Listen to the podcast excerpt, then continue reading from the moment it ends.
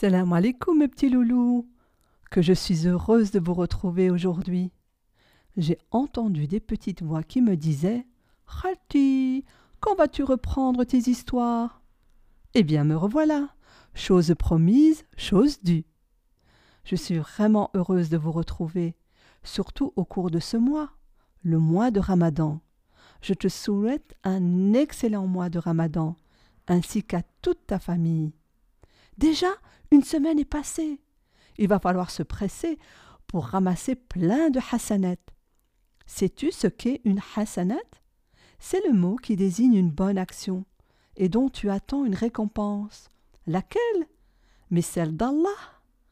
Pendant le mois de Ramadan, Allah nous donne les meilleures récompenses. Alors tu es prêt? Moi je suis. Tu vas me dire, mais qu'est-ce que je pourrais bien faire pour avoir cette récompense? C'est tout simple. Je vais te donner quelques idées. Tu peux essayer de jeûner quelques heures le matin ou l'après-midi. Tu peux écouter le Coran, te placer à côté de papa ou de maman lorsqu'ils lisent. Mais chut, il faudra que tu sois silencieux. Tu peux apprendre aussi une sourate du Coran. Tu peux aider maman ou papa. Tu peux prier. Tu peux donner de l'argent aux pauvres. Il y a plein d'idées. Tu peux dessiner un tableau et inscrire ta bonne action de la journée. Quand tu l'as réalisée, tu inscris un petit V pour dire que c'est validé. L'essentiel, c'est de faire un petit effort pour s'améliorer, pour être mieux qu'hier. Tous les jours un petit peu. Et tu verras, à la fin du ramadan, tu auras accompli plein de belles choses et tu seras un super musulman ou une super musulmane. Te rappelles-tu? Nous avions raconté les histoires des prophètes. Mais je n'avais pas fini. Je vais reprendre aujourd'hui, Inch'Allah. Je t'avais déjà raconté celle du prophète Adam, Nuh, Idris, Ibrahim, Saleh, Younes, Hud, Youssef et l'histoire du prophète Mohammed sallallahu pendant le mois de Ramadan de l'année dernière. Tu t'en rappelles? Tous ces prophètes sont venus dire un seul message. La ilaha illallah. Il n'y a de Dieu qu'Allah seul, l'unique. Parce qu'à l'époque, la plupart des peuples croyaient en de nombreuses statues. C'était leur Dieu. Ils les adoraient, venaient même déposer des bêtes sacrifiées, des moutons, des poules, au pied de ces statues. Car les gens ne venaient prier ces statues que lorsqu'ils avaient besoin d'argent ou d'avoir des enfants ou des terres. La plupart des prophètes n'étaient pas écoutés. On se moquait d'eux, on les insultait, on les maltraitait, on leur criait qu'ils n'étaient pas prophètes. Et si c'était vrai, Dieu aurait choisi des gens riches comme eux, et non des personnes pauvres comme l'était la majorité des prophètes. Parfois, certains d'entre eux demandaient des miracles. Allez, si tu es vraiment le prophète de Dieu, fends cette lune en deux, avait crié un Koresh au prophète Mohammed. Et la lune s'était fendue en deux. Ah, moi j'aurais bien aimé voir la tête du bonhomme. Aujourd'hui, je vais te raconter la belle histoire du prophète Ayoub.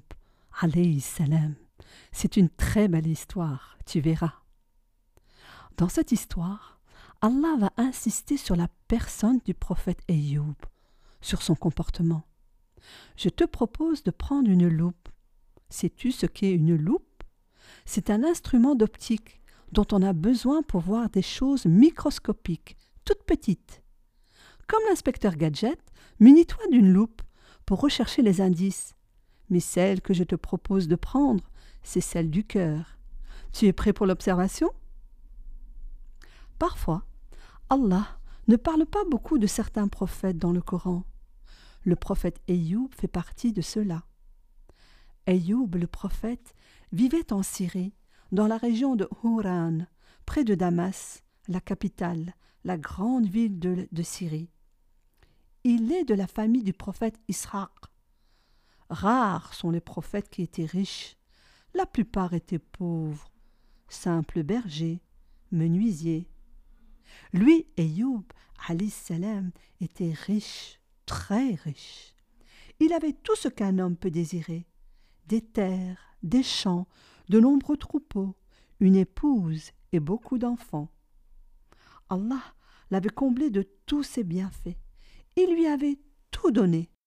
Ayoub, le prophète, et son épouse, qui s'appelait Rahma, étaient heureux, très heureux, et remerciaient chaque jour Allah d'être généreux avec eux.